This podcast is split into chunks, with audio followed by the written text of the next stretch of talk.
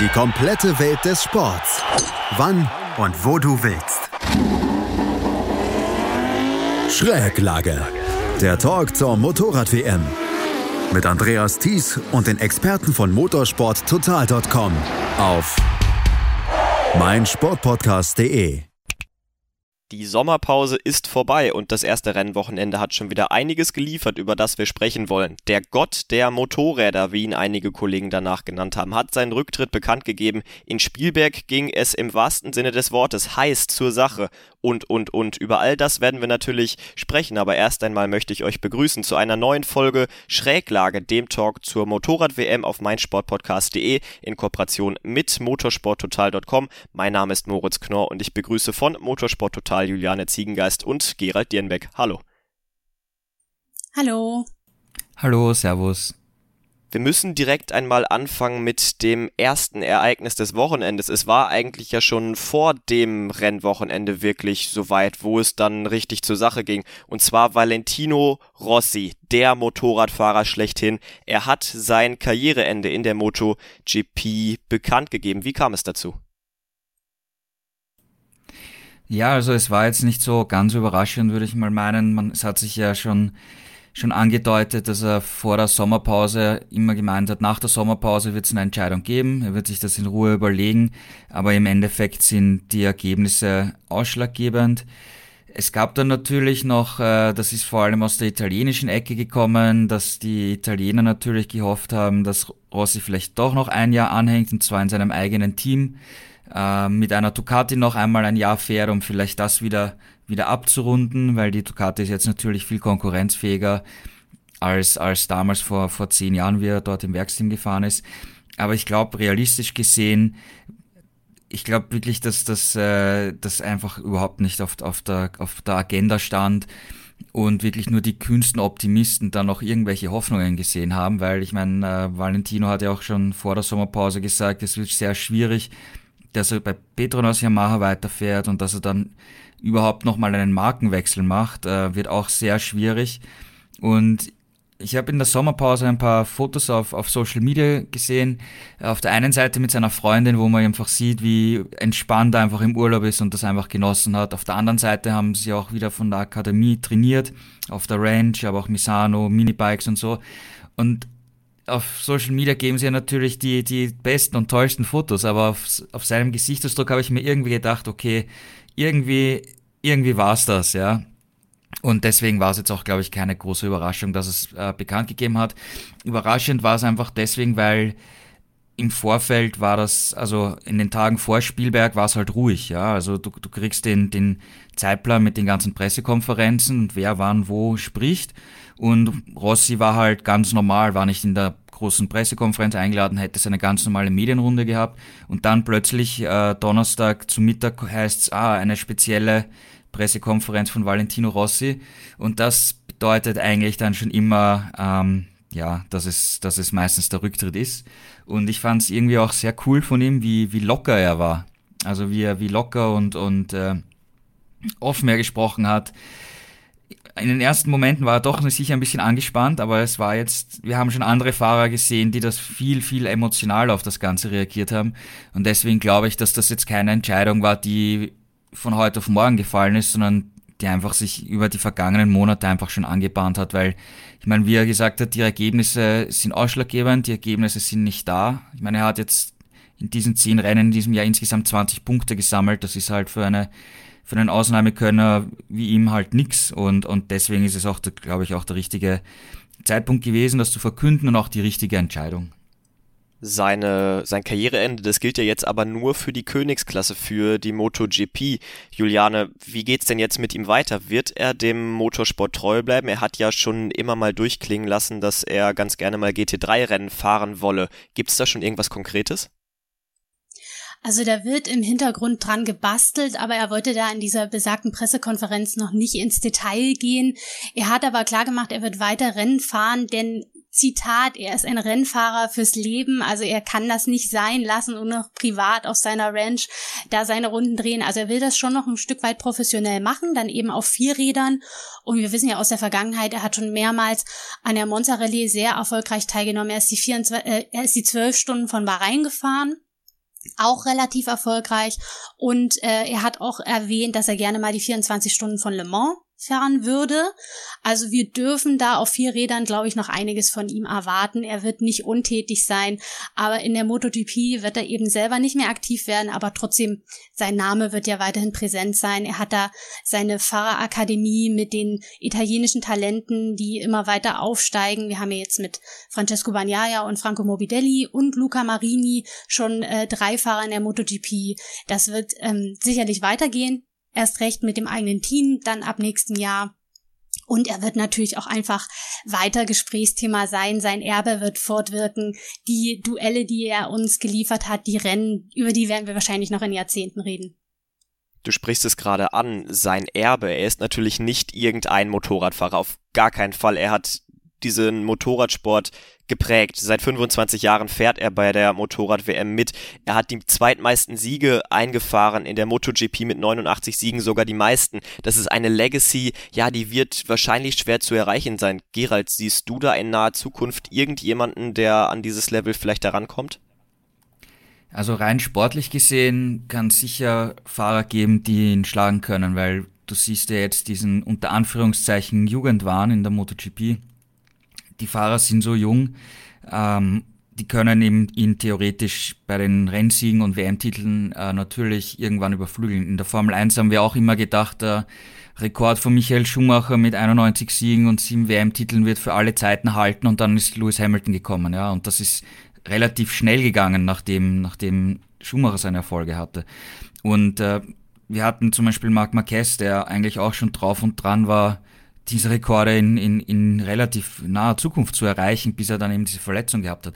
Aber das eine sind nackte Zahlen und Daten und Fakten und das andere ist eben diese, diese Legacy, diese, diese Persönlichkeit, diese Aura, die, die ist wahrscheinlich äh, nicht mehr zu erreichen von einem anderen Fahrer, zumindest wahrscheinlich nicht in, in naher Zukunft, weil Rossi hat natürlich ähm, diesen Sport weltweit extrem populär gemacht. Er hat Fans auf der ganzen Welt und äh, zwischen der, der Popularität, die Motorrad-WM in den 90ern hatte. Sie war natürlich äh, groß, aber Rossi hat dem Ganzen halt noch einmal einen, einen riesen Schub gegeben und er hat die, die MotoGP in den, in den zwei, letzten 20 Jahren eigentlich zu dem gemacht, wie sie, wie sie heute ist, von, von der ganzen Aufmerksamkeit, weil einen Rossi, den kennt man, kennt jeder auf der ganzen Welt im Prinzip, ja.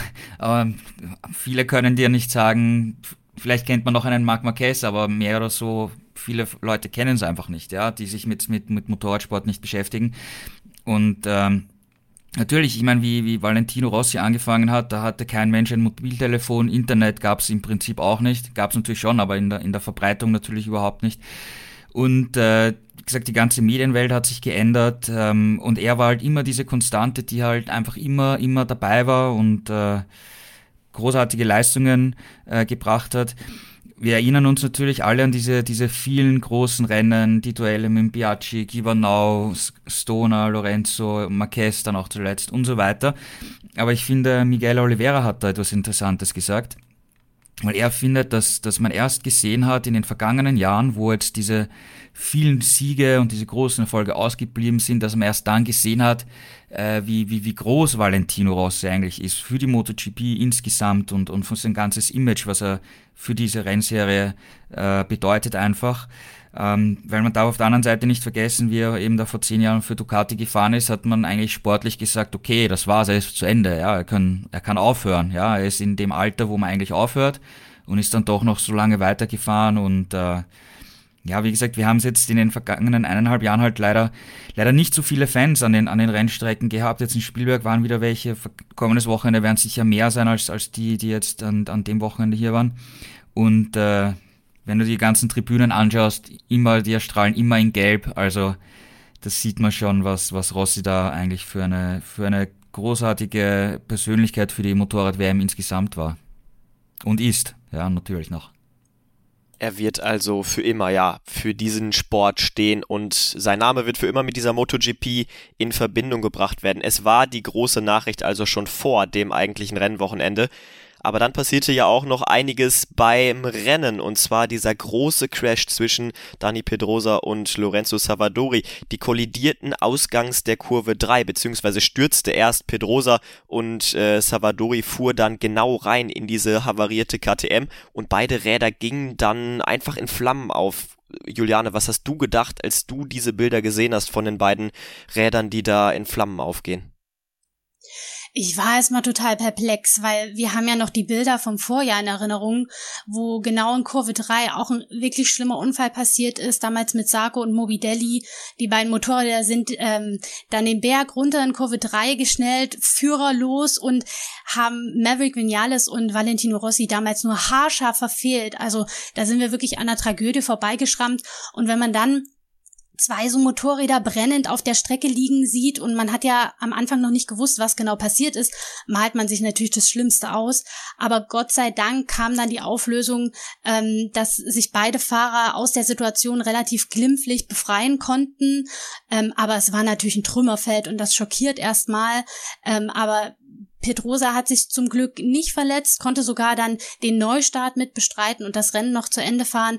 Savadori hat sich zwar verletzt, aber ist auch noch vergleichsweise glimpflich davongekommen mit einem Knöchelbruch, wird jetzt operiert und hofft in Silverstone dann wieder dabei zu sein.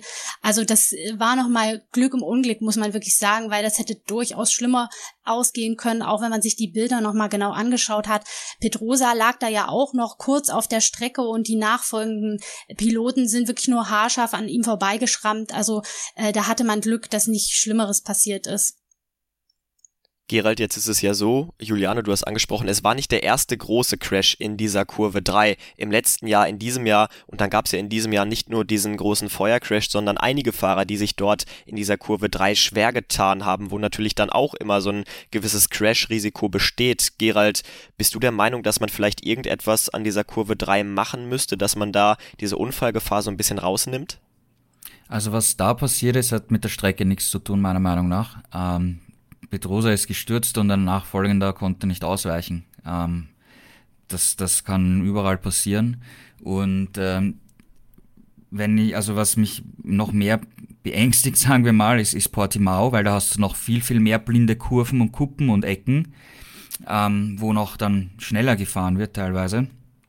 Und ähm, dort kann das genauso passieren, ja. Also das ist, ist was jetzt hier in diesem speziellen Fall passiert ist mit, mit äh, mit diesem Unfall hat nichts direkt mit der, mit der Strecke zu tun, ja. Also ja, dann wird man sich wohl darauf einstellen müssen und sich annähern müssen an diese Kurve in den freien Trainings, sich darauf einstellen müssen und dann eben hoffen, ja, in, in, so ein bisschen hoffen auch, dass eben solche Crashs dann in Zukunft nicht mehr passieren. Ja, es ist halt eine, eine schwierige Sache. Ich meine, die Anfahrt zur Kurve und die eng, dass sie halt sehr eng ist, diese Spitzkehre ist halt schon, schon ein Problem. Und es wird darüber diskutiert, dass da wirklich für nächstes Jahr etwas, etwas umgebaut wird, dass da vorhin auf dieser Gerade, auf diesem leichten Linksknick, da doch vielleicht eine Schikane eingebaut wird. Bestätigt haben wir es, haben wir es noch nicht bekommen. Ähm, aber jetzt genau ex explizit dieser Unfall, der kann überall auf jeder Rennstrecke passieren und, und hat hier mit, mit dieser speziellen Kurve nichts, nichts zu tun. Das hätte auch in der ersten Kurve passieren können, das hätte auch in der vierten Kurve passieren können. Also ähm, es war halt Zufall, dass es genau an der Stelle wieder passiert ist.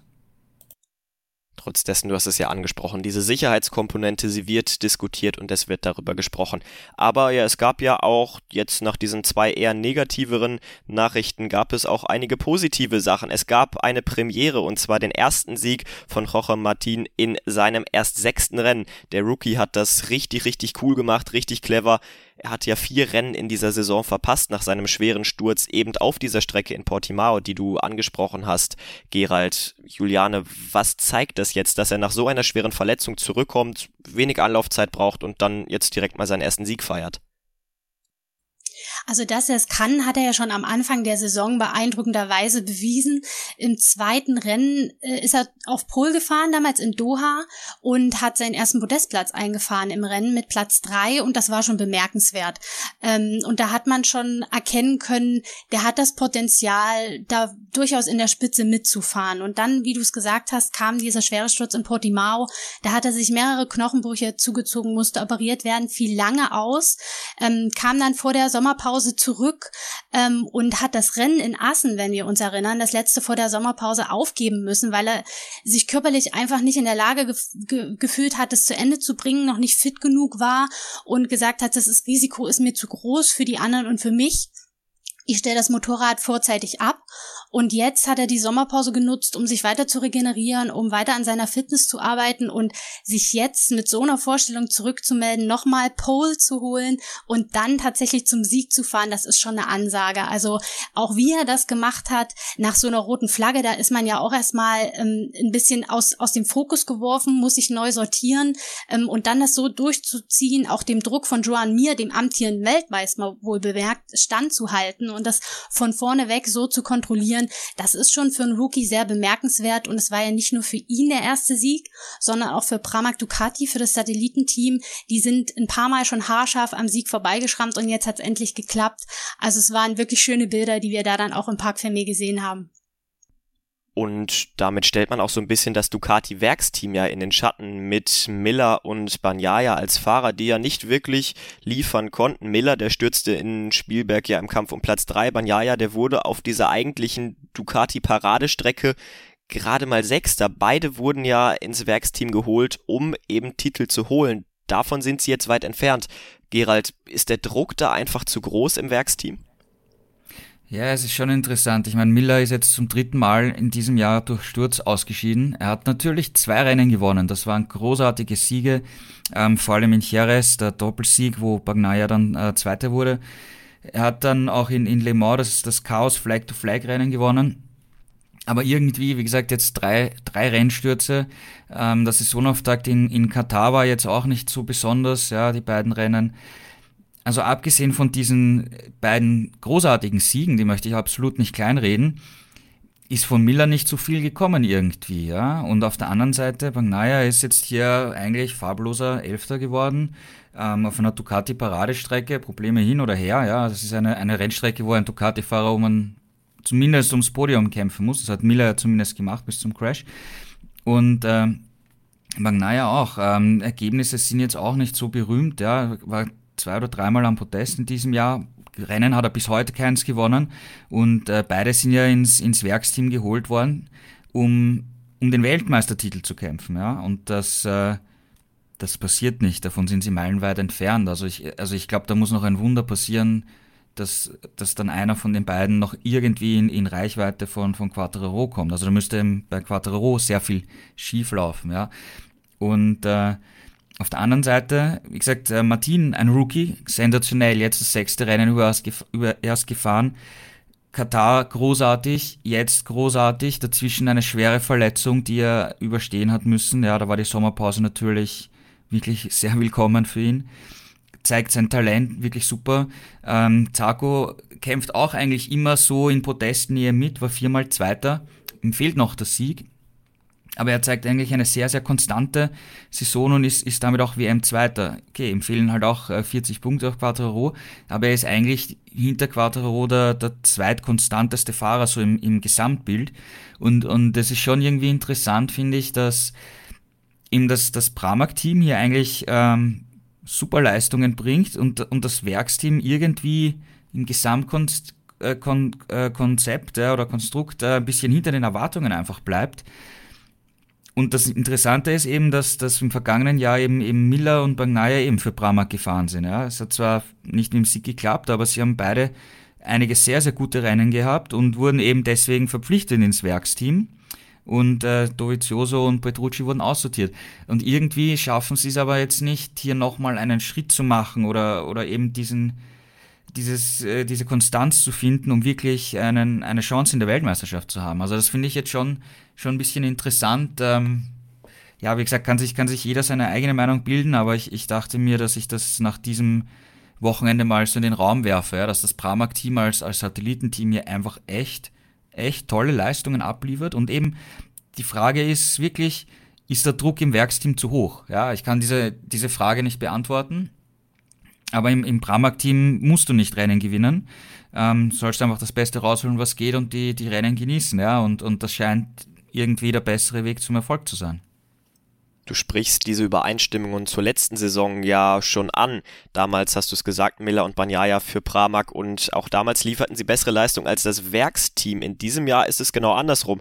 Da sind, äh, da sind Martin und sein Kollege äh, die besseren Fahrer bei Pramac liefern die besseren Leistungen als das Werksteam, wie hoch stehen denn die Chancen, dass sich dann vielleicht genau dieses Szenario wiederholt, dass dann die beiden Werks, die beiden Fahrer des Werksteams aussortiert werden und die beiden Fahrer von Pramac dann eins hochrutschen ins Werksteam? Na, bei null. Ähm, also ich meine, äh, Miller und Banglaya haben Verträge für nächstes Jahr und da wird sich auch nichts ändern, ja. Und die, ich meine, im Endeffekt sind sie auch jetzt erst ein halbes Jahr in, im Werksteam ähm, Martin ist jetzt erst ein halbes Jahr überhaupt in der MotoGP, wie gesagt, erst sechs Rennen gefahren. Ähm, Zarko macht, glaube ich, absolut genau das, was man, was man von ihm erwarten kann, vielleicht sogar ein bisschen besser, als man es erwarten konnte. Und die Konstellation wird, ne, wird natürlich so bleiben. Aber ich denke schon, dass sich das Werksteam überlegen muss, was, was, was müssen wir besser machen, was können wir besser machen, äh, um wirklich äh, gegen Quattro um den WM-Titel kämpfen zu können. Ja, weil das ist das absolute Ziel. Ja, man will mit Miller und oder Bagnaia eben äh, um den WM-Titel kämpfen und Weltmeister werden, ja. Und darum, darum sind sie da, deswegen investiert Ducati viel und davon sind sie einfach nicht meilenweit weg, aber sie sind einfach weg davon. Sie werden heuer keine Chance haben, ja. Trotz dieser eher schlechteren Leistung vom Ducati Werksteam wollen wir natürlich die Leistung von Martin und auch vom gesamten Pramac-Team nicht schlecht reden. Martin also mit seinem Premierensieg in Spielberg vor dem amtierenden Weltmeister, vor Juan Mir. Und der, ja, mit seinem besten Saisonergebnis, unter anderem liegt es auch an einer Weiterentwicklung. Zum ersten Mal kam nämlich bei Suzuki das Ride, die Ride High Vorrichtung zum Einsatz. Juliane, erklär doch vielleicht mal ganz kurz, was ist das genau? Ja, so Suzuki hat sich ja ähm, da mit der Entwicklung ein bisschen Zeit gelassen, weil mit dem System die anderen Hersteller tatsächlich schon eine ganze Weile unterwegs sind. Das ist quasi eine Weiterentwicklung des Holeshot-Device ähm, und ermöglicht es den Fahrern während der Fahrt das Heck zu stauchen. Der ganze Sinn dahinter ist, dass man äh, mehr Traktion generiert und einen besseren Drive aus den Kurven heraus hat und somit die Beschleunigung einfach besser wird. Und da hat Suzuki gegenüber den anderen Herstellern Herstellern, insbesondere Ducati eben, die da wirklich eine Macht sind, in den letzten Rennen immer sichtbar verloren, vor allem auf dem Sachsenring, auch in Assen war das sehr deutlich zu sehen. Und das erklärt auch, warum Joan Mir und Alex Rins sich in der ersten Saisonhälfte ähm, relativ schwer getan haben. Also die, die, ganz großen Ergebnisse sind nicht gelungen. Joan Mir stand zwar dreimal auf dem Podest als Dritter, aber ein Sieg ist ihm bis jetzt noch verwehrt geblieben. Und wenn man sich die Mission Titelverteidigung vor Augen äh, hält, ist es natürlich bitter, dass man da jetzt schon so viele Punkte hat liegen lassen. Jetzt haben sie aber das Gerät und Joan Mir hat wirklich schon nach dem ersten Test am Samstag gesagt, ich weiß gar nicht, nicht, wie wir ohne klargekommen sind, weil es ist wirklich ein Riesenunterschied, ob man mit oder ohne fährt. Ich bin in der Beschleunigung viel besser, ich habe weniger Wheelies, ich habe das Vorderrad besser unter Kontrolle. Und ja, das macht sich dann eben in der Rundenzeit mit entscheidenden Zehnteln bemerkbar. Das hat man schon im Qualifying gesehen. Da hat er mit Startplatz 5 sein bestes Qualifying-Ergebnis in dieser Saison eingefahren. Und das hat dann auch den Grundstein für dieses Rennen gelegt. Er hatte einen guten Start, war von Anfang an vorne dabei und hat sich eben nur an Jorge Martin die Zähne ausgebrochen. Also er war zeitenweise zwar wirklich dran und hat versucht, irgendwie einen Weg dran vorbeizufinden, aber am Ende sind ihm dann so ein bisschen die Körner ausgegangen. Er hatte dann auch einen Fehler, ist zurückgefallen aufgefallen und hat dann gesagt, ich nehme den zweiten Platz mit. Ähm, und wie du sagtest, es ist sein bestes Saisonergebnis in einem Rennen äh, bisher in diesem Jahr und ja, mit dem Ride Height Device könnte es so weitergehen. Also ähm, wenn wir auf Strecken kommen, wo die Ducati vielleicht mit ihrer Charakteristik vom Motorrad her durch äh, die Beschleunigung und den Topspeed nicht so im Vorteil ist, dann denke ich, könnten wir tatsächlich auch noch den ein oder anderen Suzuki-Sieg sehen. Du hast es gerade schon gesagt, die anderen Teams, die nutzen dieses System schon etwas länger. Wieso hat es denn bei Suzuki so lange gedauert? Also Joan Mir und Alex Rins haben selber gesagt, sie haben da vielleicht auch nicht genug Druck gemacht.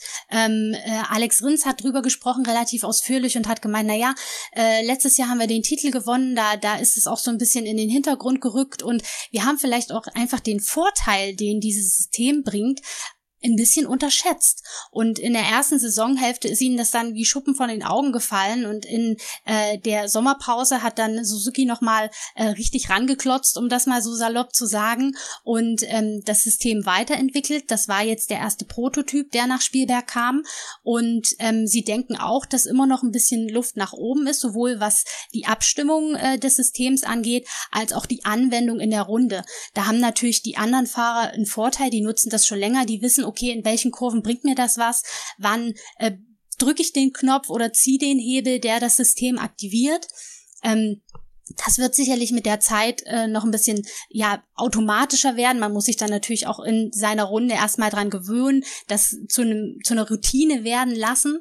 Ähm, dazu haben sie jetzt am zweiten Spielbergwochenende auf derselben Strecke natürlich eine gute Gelegenheit und dann wird sich das wahrscheinlich noch bezahlter machen als ohnehin jetzt schon und dann sind sie ähm, nicht mehr so weit hinten im Vergleich zu den anderen Herstellern, denn die Kritik wurde im Laufe der ersten Saisonhälfte schon immer lauter bei den Fahrern gegenüber über Suzuki, die gesagt haben, wir haben das Motorrad nicht genug weiterentwickelt, wir stehen so ein bisschen auf der Stelle und jetzt ist das neue Teil da und äh, Joran Mir hat gezeigt, dass es funktioniert und deswegen können wir noch einiges davon erwarten.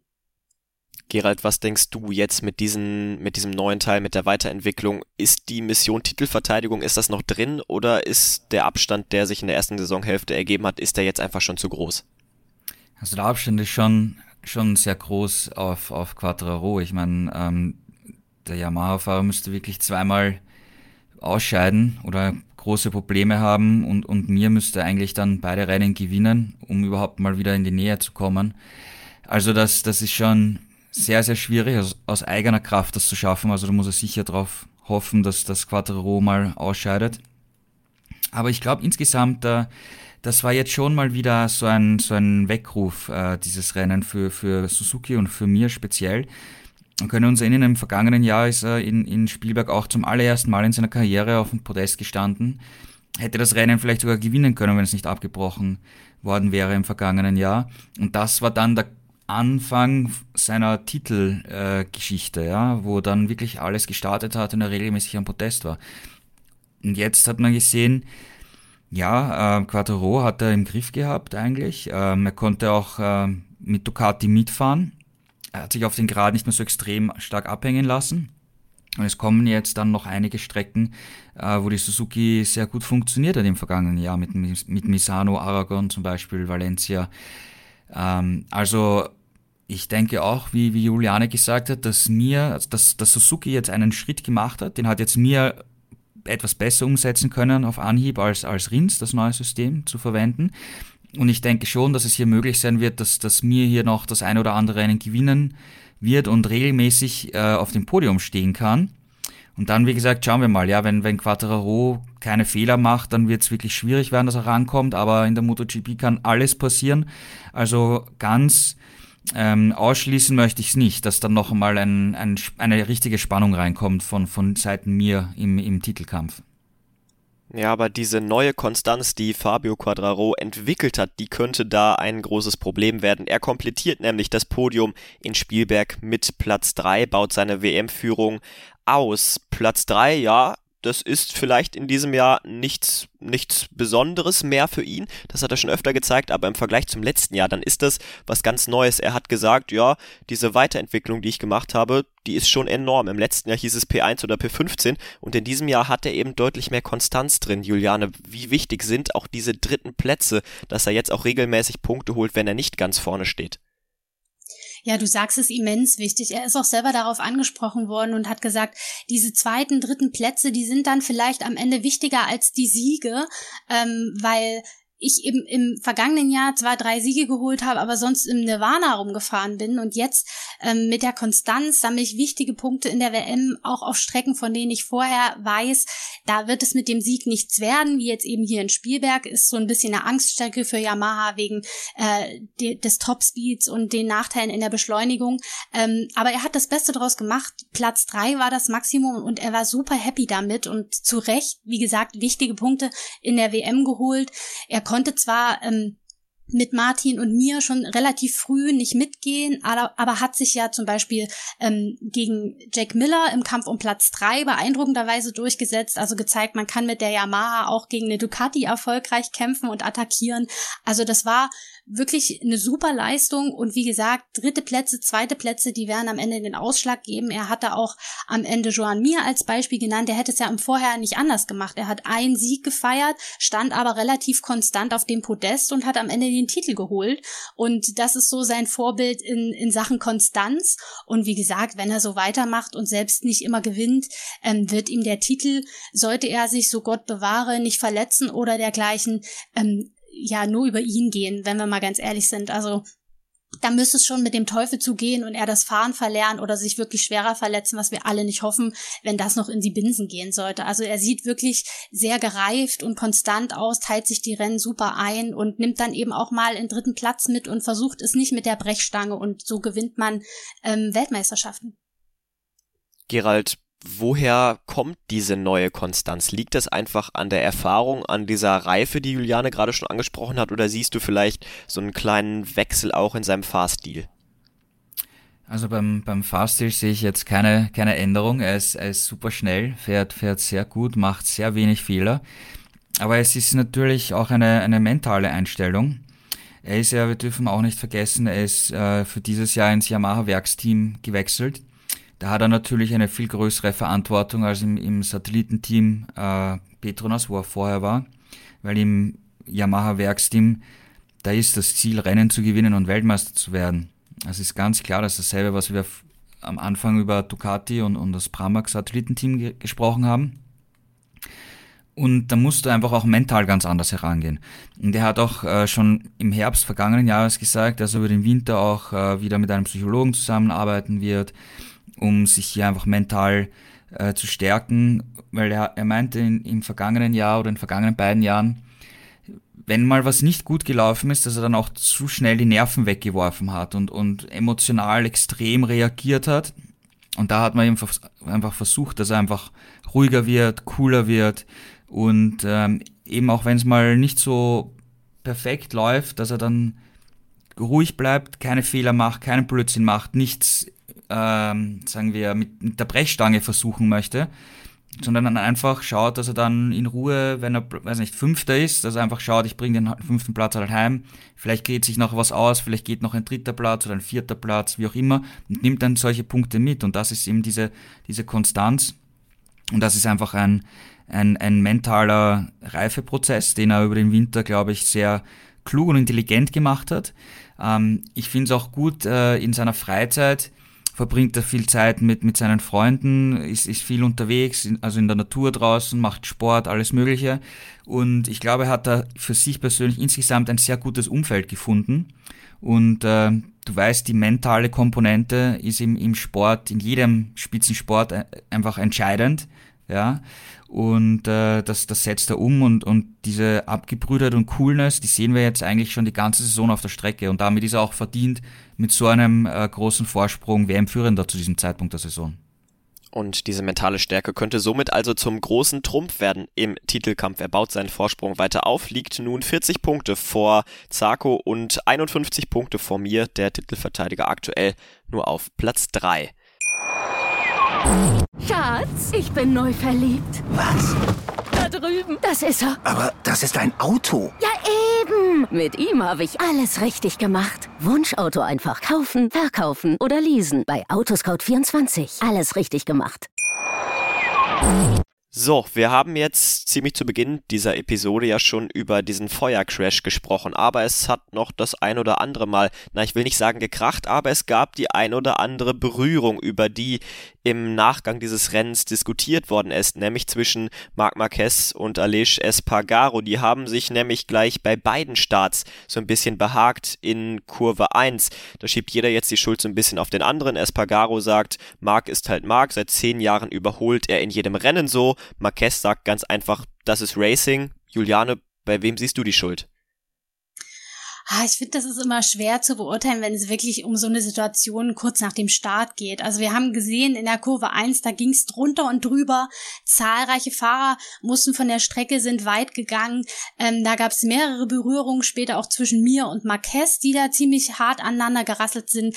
Also das muss man auch immer so ein bisschen im Lichte dieser Startsituation betrachten. Aber ja, man muss sagen, äh, Marquez ist da wirklich schon ziemlich hart in Espargaro reingekracht. Natürlich nicht beabsichtigt, aber ähm, er hätte da vielleicht auch weniger aggressiv zu Werke gehen können. Ähm, aber wir sind diese aggressive Fahrweise von ihm gewöhnt und die macht ihn auch so erfolgreich, wenn wir ganz ehrlich sind. Ähm, was den Crash beim zweiten Start angeht, beziehungsweise die Berührung, finde ich, war es da eher so normaler Kontakt, den man unter wirklich, ja, Rennunfall in Anführungsstrichen verbuchen kann. Da war, glaube ich, die Schuld dann auch mehr geteilt oder auf Espargaros Seite, weil er da von außen reingekracht kam. Ähm, man muss ja von Glück reden, beide sind sitzen geblieben, aber ähm, vor allem Espargaro hat natürlich viele Positionen da bei der zweiten Kollision verloren und musste das Rennen dann auch aufgeben, allerdings aus äh, technischen Gründen.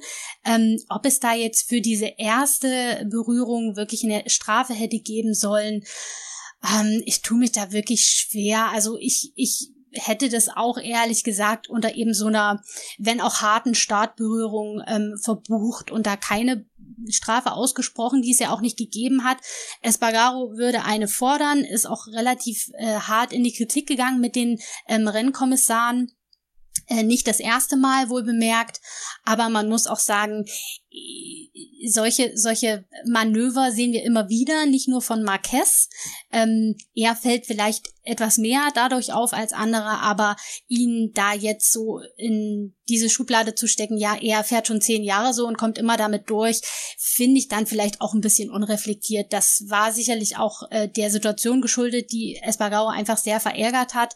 Ähm, dass er ihn dann noch in dem, in der Außerrunde hin zur Boxengasse nach der roten Flagge auf der Strecke so angegangen ist, das fand ich ehrlich gesagt ein bisschen übertrieben, weil nach dieser roten Flagge und dem Feuerschock da dann anzufangen, auf der Strecke rumzudiskutieren, das hätte man, glaube ich, in einem ruhigeren Moment klären können. Ähm, er hat ja dann seinen Frust auch nochmal in den Nachbesprechungen gegenüber den Medien äh, Ausdruck verliehen und damit denke ich, sollte es dann auch gut sein. Ich weiß nicht, ob Gerald das anders sieht, aber ich bin da gerade, weil es kurz nach dem Start passiert ist, ein bisschen vorsichtig. Ja, ich sehe das eigentlich ähnlich wie du, aber ich finde, dass der Alish äh, noch einen anderen Punkt angesprochen hat, weil er meinte ja, dass die, die Renn, also er sieht mir die Rennkommissare als, als Schuldigen, weil die halt nicht, nicht eingreifen. Und ähm, er meinte ja vor allem, und das fand ich als interessanten Satz von ihm, dass er gesagt hat, ähm, wenn ein Fahrer einen anderen berührt und der stürzt dann, dann gibt's meistens eine Strafe. Und wenn aber nichts passiert und beide weiterfahren können, dann gibt's halt keine Konsequenz. Und man sollte eigentlich die, die Aktion eines Fahrers äh, bestrafen und nicht, ob es jetzt so oder so ausgegangen ist. Ja? Und ich finde das schon ein Punkt, über den man äh, diskutieren kann. Ja? Und äh, wo sich auch die, die Rennleitung teilweise äh, Kritik auch sich anhören kann. Ich meine, die, die, äh, die, die Rennleitung bzw. die Rennkommissare ähm, werden ja oft äh, kritisiert, weil man oft Entscheidungen nicht, nicht nachvollziehen kann. Ähm, wenn jemand einen Millimeter neben die Strecke fährt, gibt es eine Strafe. Wenn man jemanden in die Seite knallt, vielleicht auch bewusst, dann ist halt egal. Also das sind halt viele Dinge, über die, glaube ich, auch unsere ganzen Hörer und Leser äh, ihre Meinung haben und diskutieren. Und äh, ja, viele Stammtischdiskussionen, ja. Da hat, da hat glaube ich, jeder seine eigene Sichtweise darauf.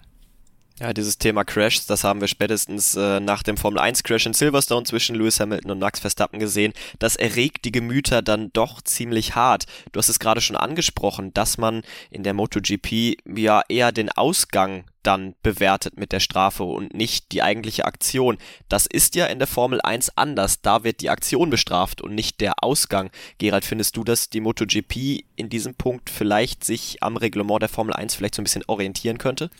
Nein, weil es meiner Meinung nach die Formel 1 falsch macht. Ganz simpel. Was würdest du, was würdest du dann oder würdest du einfach dieses, dieses Strafensystem der MotoGP, du hast es ja gerade angesprochen, es gibt vielleicht einige Punkte, die man da verändern könnte. Was wäre das denn dann wirklich, äh, wirklich gesagt oder ausgesprochen in der MotoGP? Wo siehst du da Verbesserungsbedarf? Also es ist, es, jede Situation ist natürlich ähm, eigen zu, zu, zu behandeln. Ähm, aber ich, ich hätte in, diese, in dieser Situation, die wir hier beim Start gehabt hätten, auch keine Strafen ähm, ausgesprochen. Ähm, es ist aber halt schon manchmal so, dass, dass einfach ein Fahrer neben die Strecke geschickt wird äh, von, von einem anderen Fahrer. Und weil dort asphaltierte Auslaufzone ist auf so vielen Rennstrecken, fahrt er halt weiter und verliert zwei Positionen und das war's. Ja, wenn dort Kiesbett wäre, würde er halt einfach stürzen, ja, oder bei einem vielleicht sogar höheren Tempo einen Crash haben. Und ich finde schon, dass man da die, die, die Aktionen je nach Situation schon noch bisschen ähm, genauer ähm, beäugen müsste. Vor allem, es ist halt immer so schwierig. Manchmal ist es eine Position nach hinten, dann sind es äh, eine nachträgliche Strafe von drei Sekunden nach einem Rennen, dann ist es ab und zu mal einmal eine Long Lap Penalty, manchmal sind es zwei, manchmal ist es eine Durchfahrtsstrafe. Also da ist die insgesamt die, die Rennleitung auch ein bisschen inkonstant äh, mit den mit verschiedensten Strafen und sie erklären auch nicht, warum sie welche Strafe ausgesprochen haben. Ähm, das ist nämlich auch einer der Kritikpunkte. Ähm, wenn sie es immer erklären würden, würden es wahrscheinlich wir Journalisten und auch dann ähm, die Leser und Fernsehzuschauer besser verstehen können, warum sie zu welchen Entscheidungen kommen oder eben nicht kommen, ja. Gut, äh, ich glaube, wir haken dieses Thema Reglement und Strafen jetzt mal ab. Ich glaube, weil wenn wir da noch ein bisschen drüber diskutieren würden, wir könnten da auch noch bis, bis heute Nachmittag sitzen, noch drei Stunden weiter drüber sprechen und diskutieren. Kommen wir zum nächsten Thema dieser Kontakt zwischen Marquez und Espargaro ja zum Glück ohne Sturz geblieben. Beide konnten natürlich weiterfahren, auch wenn Espargaro das Rennen aufgeben musste. Aber ein Sturz oder eine Aktion, die nicht ohne Folgen blieb, war der Sturz von Oliveira im ersten Training. Der war da ebenfalls Ausgang der Kurve 3 per Highsider aus dem Sitz katapultiert worden und äh, ja, hat sich da ja doch relativ schwer auf dem, auf dem harten Asphalt wiedergefunden, relativ hart gestürzt. Er ließ das zweite Training dann aus, ist im Qualifying trotz dieser Verletzung der beste KTM-Fahrer geworden. Wie habt ihr diese Aktion gesehen, Juliane? Wie viel Respekt muss man nach diesem Sturz haben, dass Oliveira dann trotzdem im Qualifying bester KTM-Fahrer wird? Es war natürlich ein bitterer Start für sein, für sein äh, Rennwochenende, gerade auf der Heimstrecke von KTM, auf der Strecke, auf der er im Vorjahr seinen ersten Sieg gefeiert hat. Ähm, da mit dem ersten Training zu beginnen und dann so abzufliegen, das ist bitter. Ähm, er ist zwar ohne Knochenbrüche davon gekommen, aber hatte dann äh, wohl in der Hand doch so, so kleinere Fissuren oder wie man das im medizinischen Fachjargon auch immer nennt, die ihn da beeinträchtigt haben. Man hat gesehen, er hat in der Box immer wieder gekühlt. Du sagtest es, er hat das zweite Freitraining ausgelassen. Das äh, ist auf nasser Strecke ähm, absolviert worden und da war das Risiko dann, sich vielleicht doch nochmal hinzulegen, dann auch einfach zu groß. Und er hat gesagt, nee, ich fahre zwar eine Installationsrunde, aber ich lasse es dann sein.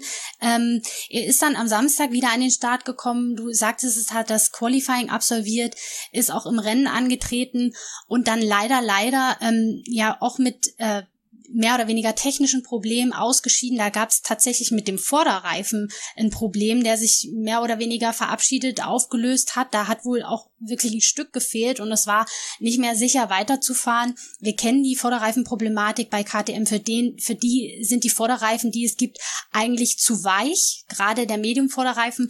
Ähm, deswegen äh, ist wahrscheinlich das Problem jetzt auch im Rennen entstanden und er musste aufgeben, aber überhaupt anzutreten mit dem Wissen, er ist nicht hundertprozentig fit, es versuchen zu wollen und ähm, das Beste rausholen zu wollen, das ist aller Ehren wert. Und er lag ja bis zum Ausscheiden auch auf einem Top Ten Platz. Also das wären zumindest ein paar wichtige Punkte gewesen.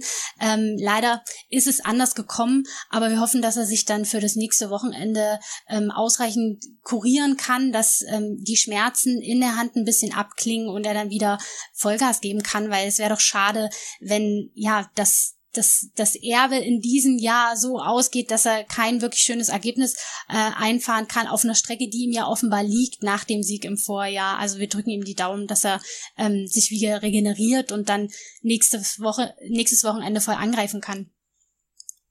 Brad Binder, der hatte keine Probleme mit dem Vorderreifen, der wurde bester KTM-Fahrer auf P4. Gerald, wie können wir dieses Ergebnis von KTM jetzt beim Heimspiel bewerten?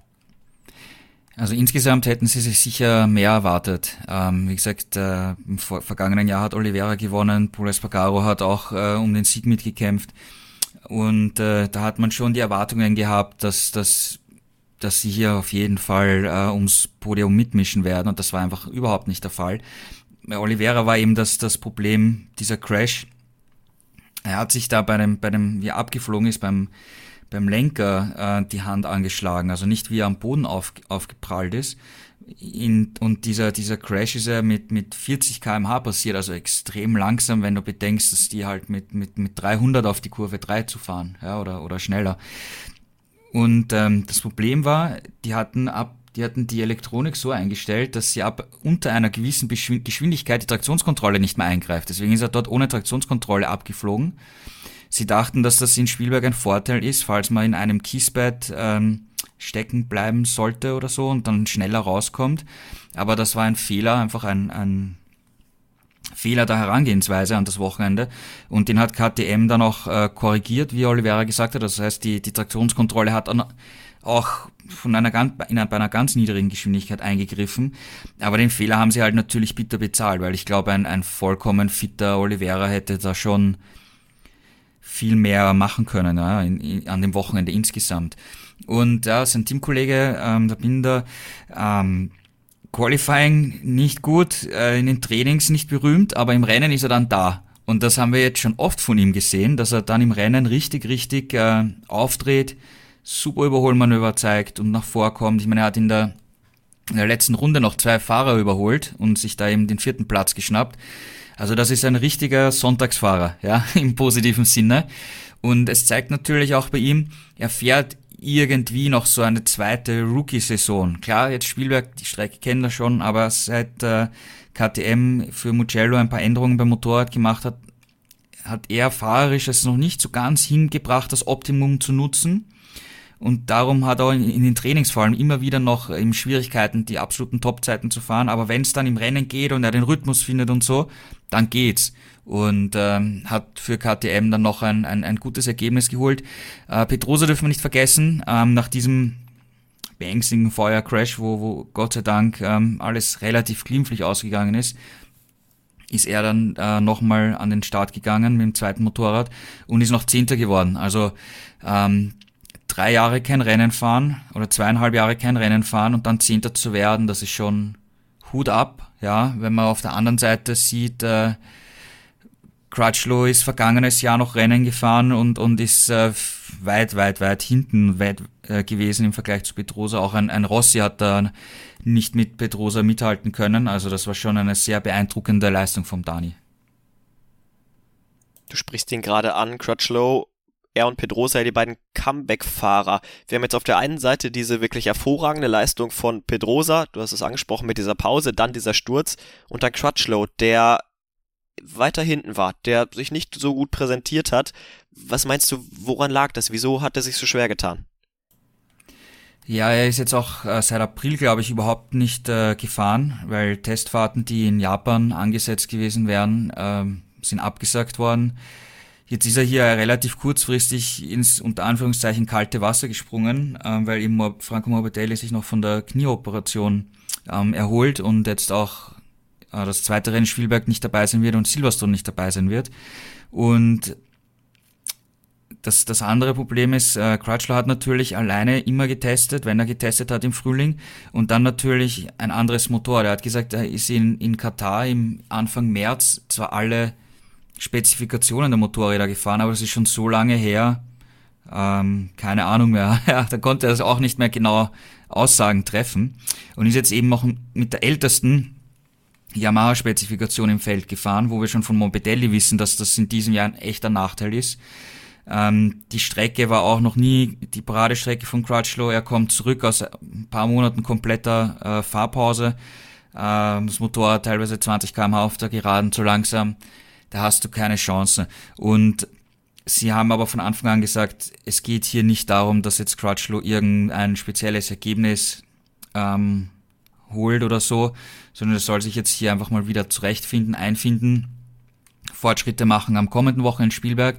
2 und ähm, das Ziel ist, dass er dann in äh, Silverstone so konkurrenzfähig, wie es halt mit diesem alten Motorrad geht, ist, weil das ist ein Silverstone Heimspiel. Wir haben wieder einen Briten dabei, äh, weil es gibt ja jetzt ansonsten keinen britischen Stammfahrer. Also da ist bei diesem Ersatzprogramm als Ersatzfahrer hier quasi auf dieser uralten Maschine mittlerweile ähm, das Ziel in Spielberg, äh, Entschuldigung, in, in Silverstone, nach Spielberg in Silverstone beim Heimrennen von Crutchlow eine tolle Leistung äh, zu zeigen und danach wird Franco, Franco Morbidelli zurückkommen.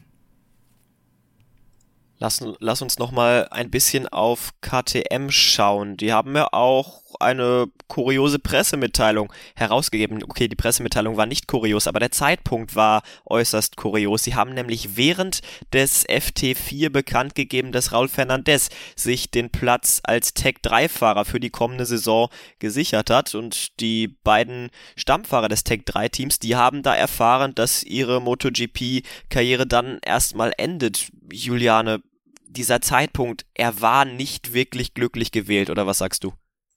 Nein, nicht glücklich. Da sagst du ein wahres Wort. Also ähm, es war zwar ein offenes Geheimnis, dass Raúl Fernandes aufsteigen wird und bei Tech 3 ähm, fahren wird im nächsten Jahr, ähm, aber dass man das jetzt so zwischen Tür und Angel, während die aktuellen Fahrer auf der Strecke fahren, äh, rausgibt und bekannt gibt ohne dass auch Raúl Fernandes den Zeitpunkt genau wusste, offenbar. Das ist schon wirklich kurios und ein bisschen seltsam. Ähm, weil man eigentlich sich ja mit seinen Fahrern vorher mal zusammensetzt, auch gerade mit den aktuellen, für die es ja dann das Aus bedeutet und ihnen die Situation erklärt. Selbst wenn Petrucci und Lecuona äh, sich das schon ausmalen konnten, das ist natürlich ein, ein, bitterer Stich, den sie da verspürt haben und danach dann noch ins Qualifying zu gehen, wenn man das so zwischen Tür und Angel erfährt, das ist nicht angenehm. Deswegen gab es sowohl von den Fahrern als auch von Hervé Pongeral, dem Teammanager bei Tech 3, durchaus Kritik an dieser ähm, Herausgabe der Presse Pressemitteilung so mitten im vierten freien Training. Äh, ja, äh, KTM, Pit Beira sind auch selber darauf angesprochen worden und haben eben gesagt, eigentlich war das alles anders geplant. Wir wollten es am Sonntag mit den Fahrern besprechen und dann bekannt geben, ähm, nachdem das Rennwochenende absolviert ist. Aber äh, er hat dann eben erklärt, dass so ein bisschen in Anführungsstrichen das Interesse anderer Hersteller an Raúl Fernandes schuld war, dass man jetzt quasi vorgeprescht ist. Ähm, es ist auch ein offenes Geheimnis, dass Yamaha Interesse an Raúl Fernandes hatte. Ähm, Petronas Yamaha sucht ja zwei neue Fahrer und da sucht man natürlich auch in der Moto 2 und Raúl Fernandes drängt sich als Rookie, der äh, ja wirklich schon erstaunliche Ergebnisse erzielt hat, geradezu auf. Ähm, man hat da offenbar seitens Yamaha nicht locker gelassen, was man ihnen aber, glaube ich, nicht vorwerfen kann. Und hatte wohl Angst, dass sich Raúl Fernandes da vielleicht oder sein Management doch verführen lassen und hat dann eben die Notbremse gezogen und ähm, das fixiert und offiziell gemacht.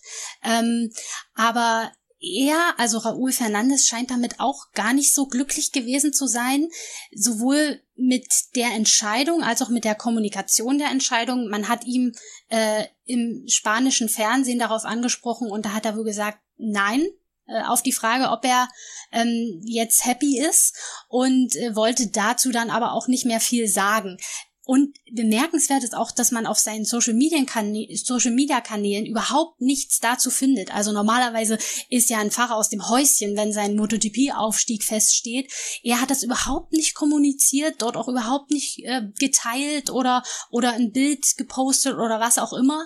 Das spricht schon Bände man sagt sich, er wäre tatsächlich lieber noch ein Jahr in der Moto 2 geblieben. Er ist ja Rookie. Er ist zwar im Titelkampf relativ gut dabei, aber ob es dann am Ende klappt oder nicht, ja, steht in den Sternen und insofern hätte er eben gerne noch eine Saison in der mittleren Klasse drangehängt, um sich die Zeit zu geben, sich weiterzuentwickeln.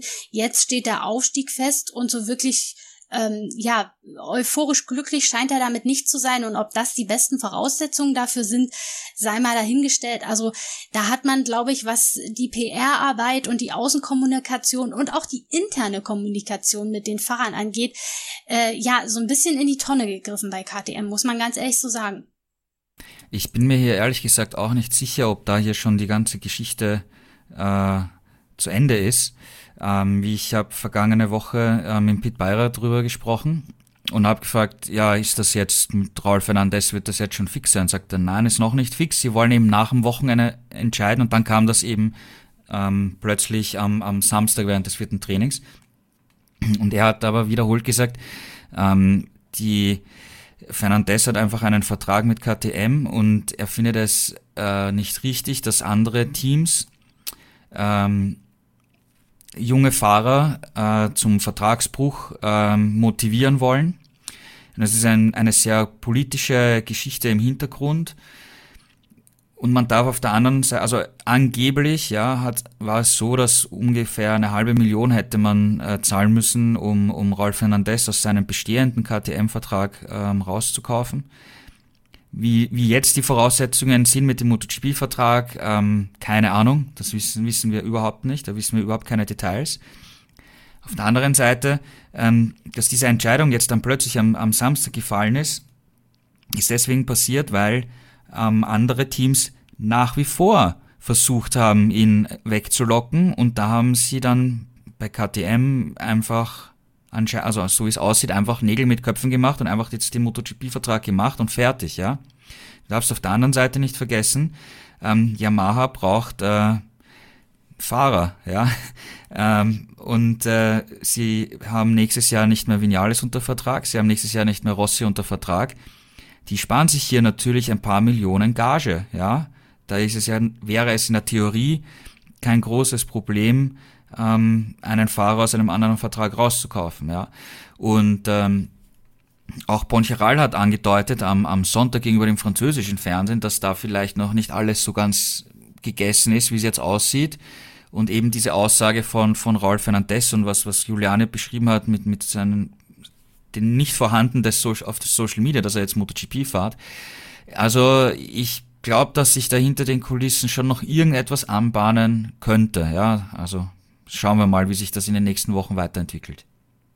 Jetzt ist das natürlich auch extrem bitter für die anderen beiden Fahrer, für Petrucci und Lecuona. Ihr habt es geschrieben auf eurer Website, die haben während des Trainings über Einblendungen im TV von dieser Entscheidung äh, erfahren. Juliane, was wäre gewesen, wärst du jetzt einer der beiden Fahrer gewesen in dieser Situation? Wie hättest du reagiert? Ja, man ist natürlich einfach menschlich enttäuscht, ne? Also klar, stellt man jetzt nicht sofort sein Motorrad ab und sagt, tschüss, ihr könnt mich alle mal auf gut Deutsch. Das macht man dann auch nicht. Aber ähm, Petrucci und auch Lecuona haben gesagt, also so geht man eigentlich nicht mit Fahrern um.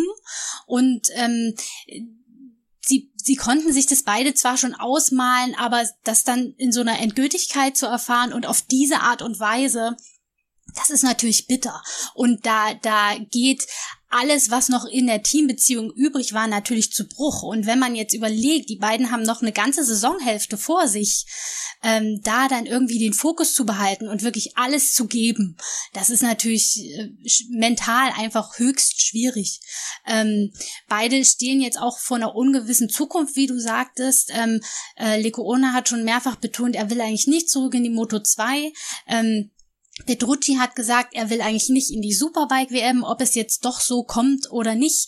Ähm, das werden wir, werden wir sehen. Aber ähm, jetzt in dem Team mit den Voraussetzungen noch äh, so viele Rennen zu bestreiten, ist natürlich alles andere als einfach. Aber ich kenne auch Herr Pocharal, der ist ein wirklich ähm, ja aufrichtiger Kerl und dem hat das ja auch nicht geschmeckt. Und er wird da sicherlich nach lange Gespräche mit den beiden Fahrern im Nachgang geführt haben oder auch noch führen, um da so ein bisschen die Wogen zu glätten und das zu retten, was noch zu retten ist, um die Saison noch irgendwie einigermaßen ähm, ja gütlich zu Ende zu bringen. Aber äh, das ist den beiden Fahrern alles andere als fair gegenüber gerade Petrucci, der ist so eine Seele von Mensch, den hat jeder im Fahrerlager gern. Und ich glaube, jeder äh, Fahrerkollege dachte sich auch, also wie, wie können die ihm das eigentlich so antun, in so einer Weise zu kommunizieren oder nicht zu kommunizieren? Das ist nicht fair. Und da hat man wirklich in der Außendarstellung auch kein gutes Bild abgegeben ein Fahrer, der sein Motorrad stehen lassen musste, zumindest etwas länger als alle anderen. Das war, Vignale, war Vignales. Der hatte den Motor kurz vorm zweiten Start nämlich abgewürgt, musste aus der Box starten. Gerald, was war genau passiert?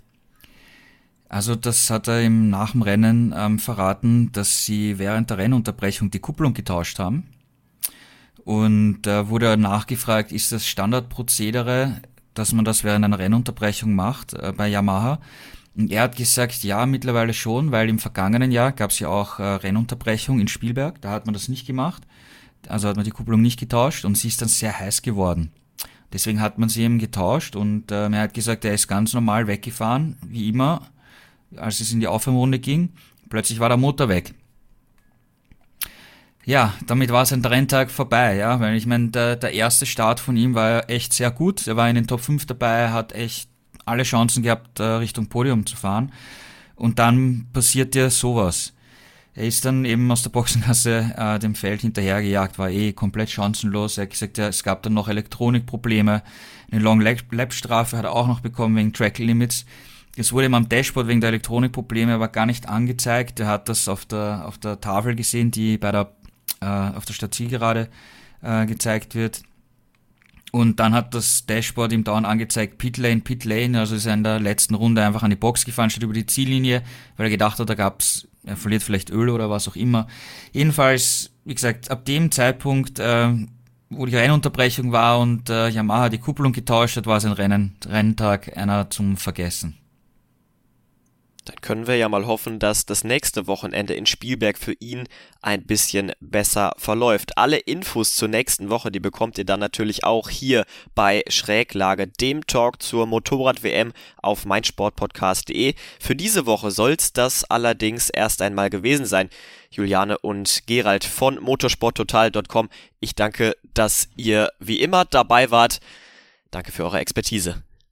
Danke auch. Bis zum nächsten Mal. Danke, bis zum nächsten Wochenende. Viel Spaß beim zweiten Spielbergrennen. Schatz, ich bin neu verliebt. Was? Da drüben. Das ist er. Aber das ist ein Auto. Ja, eben. Mit ihm habe ich alles richtig gemacht. Wunschauto einfach kaufen, verkaufen oder leasen. Bei Autoscout24. Alles richtig gemacht.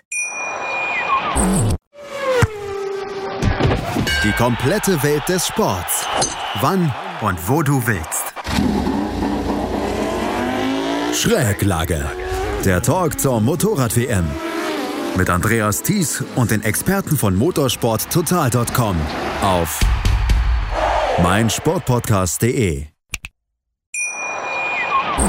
Schatz, ich bin neu verliebt. Was? Da drüben. Das ist er. Aber das ist ein Auto. Ja, eben. Mit ihm habe ich alles richtig gemacht. Wunschauto einfach kaufen, verkaufen oder leasen. Bei Autoscout24. Alles richtig gemacht.